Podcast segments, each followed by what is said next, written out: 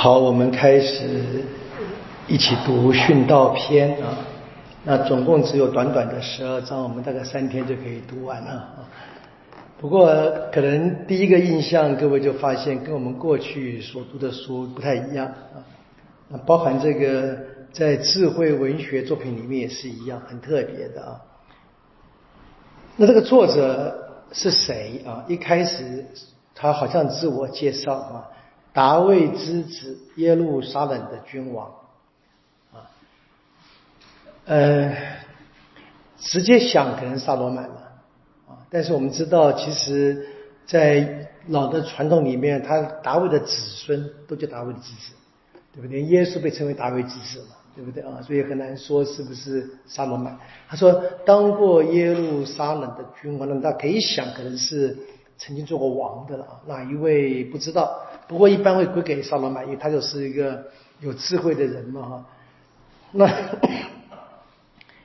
殉道者这个字是我们中文的翻译了。如果你有这个注解，他们说希伯来人做这个科尔勒勒特啊，科尔勒特啊，意思就是一个在集会中发言的人，就是一个集会的一个，你可以讲一个在如果在耶稣年的会堂长吧，就是一个团体的领导者啊。大概可以这么理解，我们真的不不知道他是谁了啊！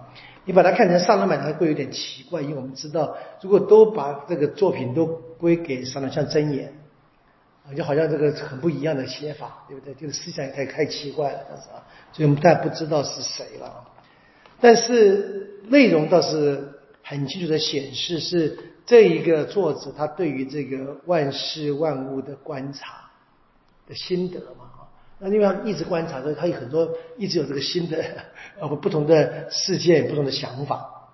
好，那总结总结一句，他觉得万事都是空虚的，啊，这个蛮蛮蛮惊人的，就是这样子。好，但是我们要读完才知道的。好，然后他说连这个智慧啊都有点空虚。他说第这个第二段嘛，他说我曾经专心的研究过一切，然后呢看了一切啊。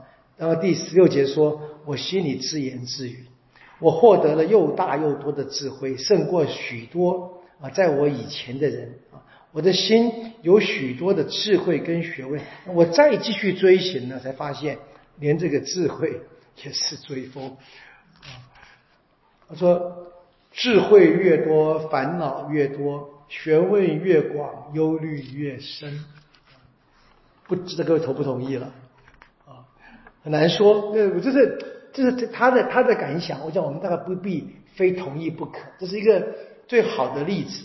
圣经，我们不可以啊，就是非常呃，就是我们说的这个呃基本教义派，每一个字照字面懂都要相信，那不行。啊，这是的确是一部在圣经里面啊七十三卷书里面非常特别的一卷书。哦，就他就这个人在讲一讲讲他和他的观察跟他的感想嘛，对不对？你说这个智慧越多，烦恼越多吗？有时候是，可有时候你发现说你好像看看清了事物，反而没有烦恼。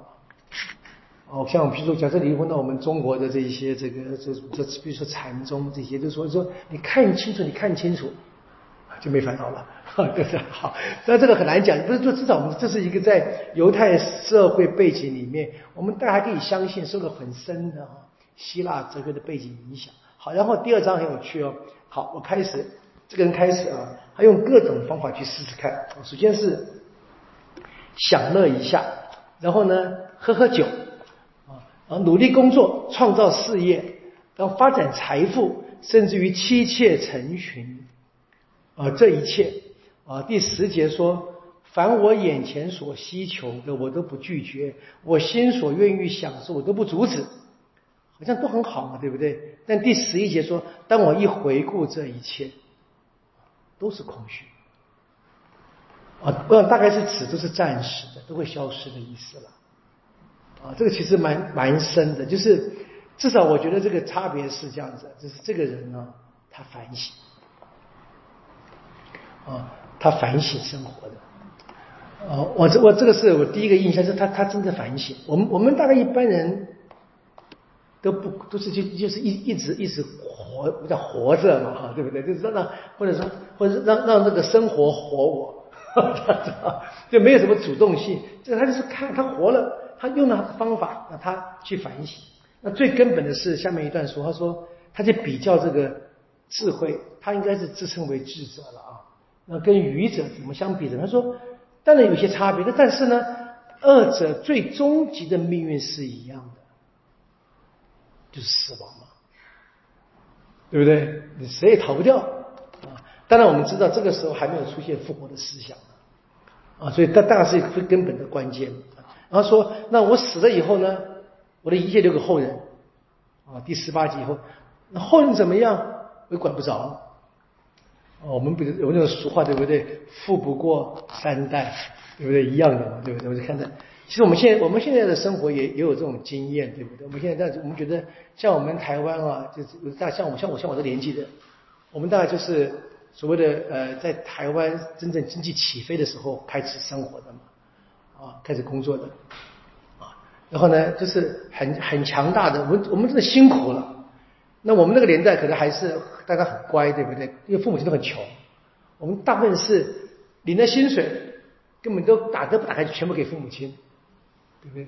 那现在的呢不一样啊！现在呢，我们这已经创造了一些财富啊，孩子们不必把钱给我们，他们也视为理所当然，自己赚自己花，对不对？他们认为说生活很简单。我们我们我们的俗话说，没受过苦的一代啊，对就，他们就好像不像我们这这么这么的拼命啊，就是就是这个时代在在变啊，的确是在那你说我们现在出现所谓的啃老族。以前没有的，因为以前老人没办法啃，对不对？现在给啃，这这这个，我们现在我现在读这个就很很有感啊，哦，对不对？我就我不讲谁好谁坏，那这个反省是很轻，但真的是有趣的是，他最后呢又回到天主了，啊，他说最后这个第第二十四节说，人除了吃喝享受自己劳作所得之外，别无更好的事了。好，所以他还是坚持啊，就自己。应该要去享受自己努力得来的，不应该靠别人。然后怎么样说？我看透了什么呢？从天主手里来的。这个结论很快的，我我我有吓一跳。那我想这应该还是什么？他他自己在信仰背景里面一个传统的，很肯定天主的。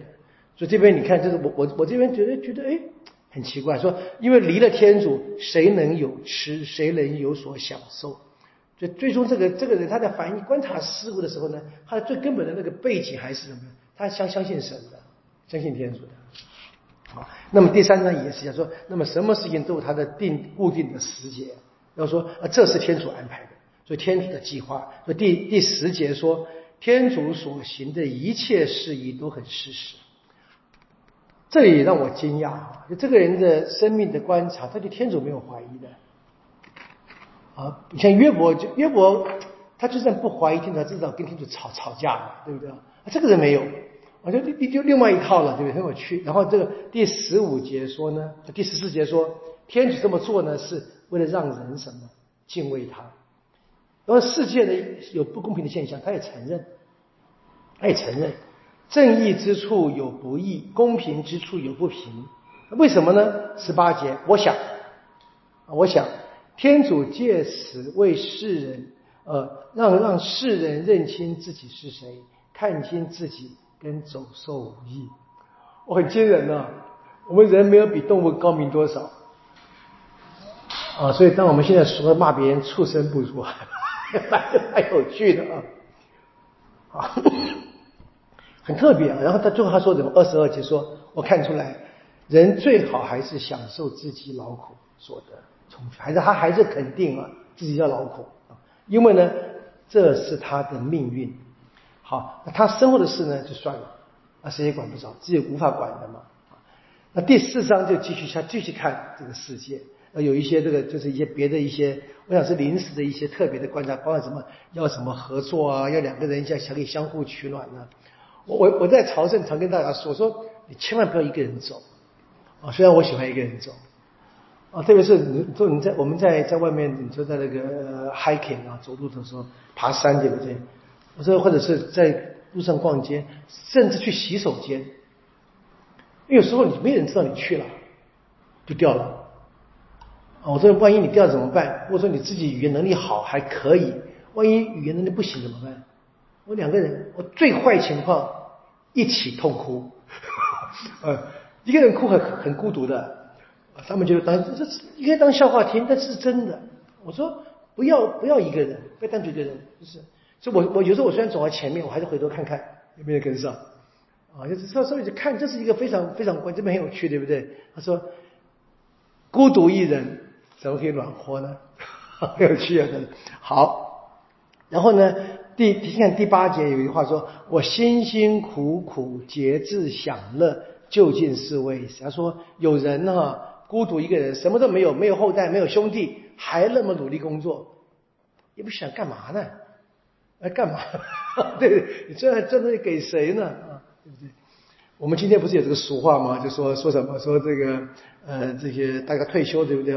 赶快努力花钱。”把钱花掉，在死前花完，有这个这个思想对不对啊？说留给后代，反正造造成祸害。那这是不是智慧之言？不好说。就是随着时代变化，每个人会有一些新的想法会出现。但我们最终还是要问呢：这个想法符符不符合天主？啊，符不符合我们的信仰？这个你看第第四章结尾啊，说还是说你往天主殿里去时。小心迈步，小心啊！这步伐就是要端端庄的呢啊！你前去听到啊，胜过愚人献祭。所以去呢，不是单纯的这个心里如仪，而是去听天主的圣道。他说怎么样？他愚人献祭，他们呢只知作恶，连献祭都是假的。那最终是什么？他强调敬畏天主是必须的。这个诗我一直是觉得很很特别。这个人他明明看见这个诗，好像很奇怪哈，好像也没有什么谈到这个终极的赏报，但最终呢，还是把这一个天主呢放在眼前。我们暂时到这边，我们明天继续读下去吧。我觉得蛮蛮有趣的一部作品啊，我也很难给各位怎么解释，就跟各各分享一点我读的一些感受嘛。因为我对旧约，说实在，我也没什么真正的研究，就读。要读，你看看到啊这些话，你们看看这个作者他怎么样表达，那大家可以自己尝试去去了解一下了。我们今天就到这边，我们明天继续 继续看这一个这个殉道者，他怎么样教导我们这样子啊。愿光荣归于父，及子及圣神，起初如何，今日依然，直到永远。阿门。因父及子及圣神之名。阿门。好，谢谢大家。